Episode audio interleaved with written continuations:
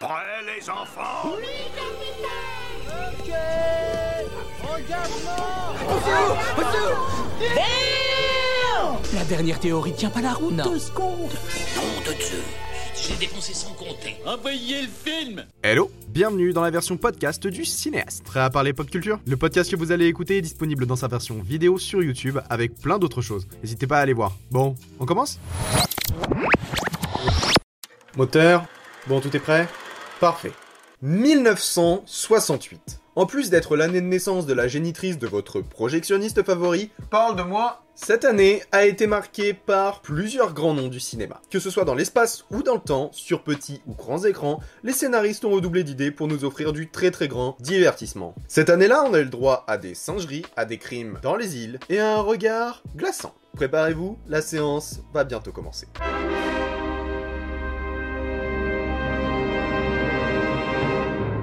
Cette fois-ci, notre repère chronologique habituel est caduque, puisque nous nous trouvons 5 ans avant la première diffusion des Feux de l'amour. 5 ans La télé, ça devait être l'ennui Les postes de télévision ont diffusé la quatrième saison de Papa Schultz, ainsi que la cinquième saison des aventures de Ma sorcière bien-aimée.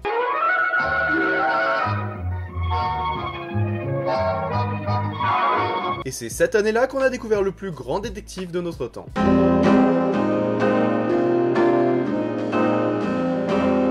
Incarné par Peter Falk, la série Colombo raconte les enquêtes d'un inspecteur de génie au comportement quelque peu étrange. La série a pour particularité de montrer le crime et de révéler l'identité du coupable au début de l'épisode pour focaliser l'attention du spectateur sur la réflexion du personnage principal. L'important, c'est la recherche Avec pas moins de 18 saisons, la série Colombo est une véritable pionnière de la série policière moderne. Elle a rapidement intégré la catégorie classique de la télévision grâce à ses répliques cultes et les nombreuses inspirations qu'a suscité l'inspecteur. En effet, l'image du génie au volant d'une vieille voiture française est très similaire à celle du personnage de Patrick Jane dans Le Mentaliste. Quant au comportement étrange mais toujours clairvoyant, il est poussé à son maximum dans les enquêtes de Monk. Et je ne parle même pas du style vestimentaire du personnage qui est réellement devenu un cliché de l'enquêteur. Les aventures du lieutenant de police ont été déclinées sous plusieurs formes, en roman et en pièces de théâtre essentiellement, et une série spin-off a même vu le jour, centrée sur les aventures de Madame Colombo. Et comment parler de Colombo sans parler de son chien? J'ai rien à dire, mais j'aime bien les chiens On ne compte plus le nombre de références dans les œuvres qui lui ont succédé, parmi lesquelles on peut citer par exemple un épisode des Simpsons.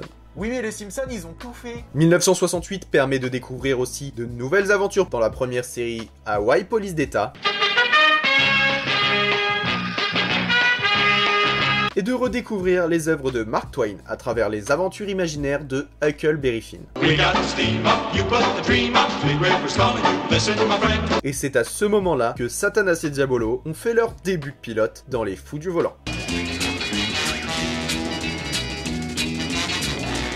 Pour ce qui est des salles obscures, 1968 a été incroyable. Plus que ça même Mais j'ai pas trouvé de superlatif assez fort On a découvert La planète des singes, adaptation du roman éponyme de l'écrivain français Pierre Boulle, avec une révélation finale bouleversante. Spoiler Quand de son côté, Stanley Kubrick signe un chef-d'œuvre en réalisant le récit d'Arthur C. Clarke 2001, l'Odyssée de l'espace.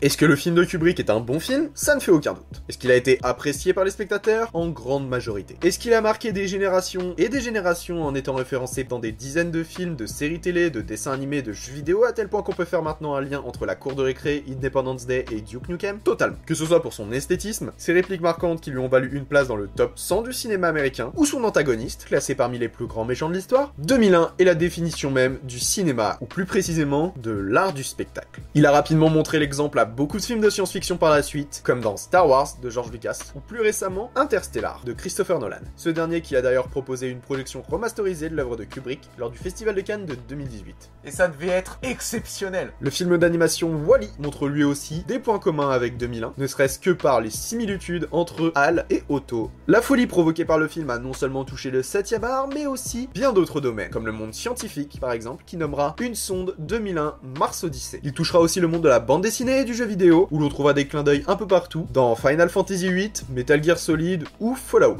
Et dernièrement, c'est dans le domaine de l'art que le rappel au film s'est fait, après l'apparition d'un monolithe dans une zone désertique de l'Utah, qui rappelle la toute première scène de l'œuvre originale. Et bien sûr, comment parler de 2001 sans parler de son thème musical, désormais grand classique, qui a résonné dans le monde entier. Elle est audible dans des programmes tels que Bob l'éponge, Oui, j'ai bien dit Bob l'éponge. ou dans l'une de mes scènes favorites de la série Big Bang Theory.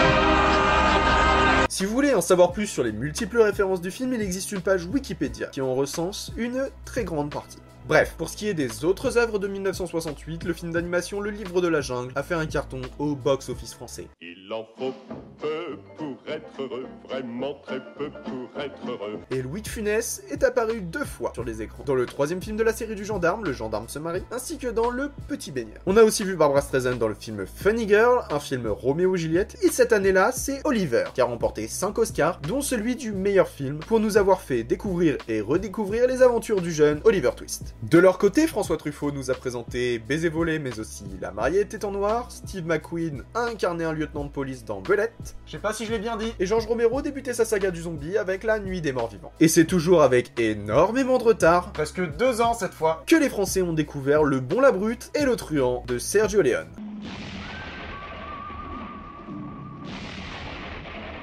Avec l'une des meilleures bandes originales de tous les temps, qui a énormément marqué le monde de la musique. Des musiciens qui continuent des années après à rendre hommage au célèbre compositeur à qui on les doit, Ennio Morricone. Parmi les hommages les plus connus, on sait que les groupes Dire Straits et Metallica utilisent et ont utilisé les musiques de ce film en introduction de leurs concerts.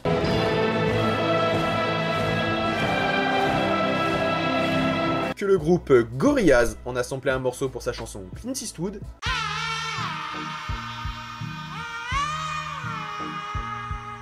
Et en France, c'est le groupe de rappeurs IAM qui a rendu hommage au film grâce à de nombreuses références dans divers sons, notamment dans le titre Un bon son brut pour les truands. Graphie, ce texte est dédié au Rataclan. Ha, Un bon son brut pour les truands. Le film en lui-même a inspiré un bon nombre de personnalités, comme Stephen King pour certains de ses récits, ou Quentin Tarantino, qui le considère comme étant le mieux réalisé de tous les temps. Le Bon, la Brute et le Truand est bien sûr l'un des plus grands westerns de l'histoire du cinéma, avec une impasse mexicaine qui donne des frissons.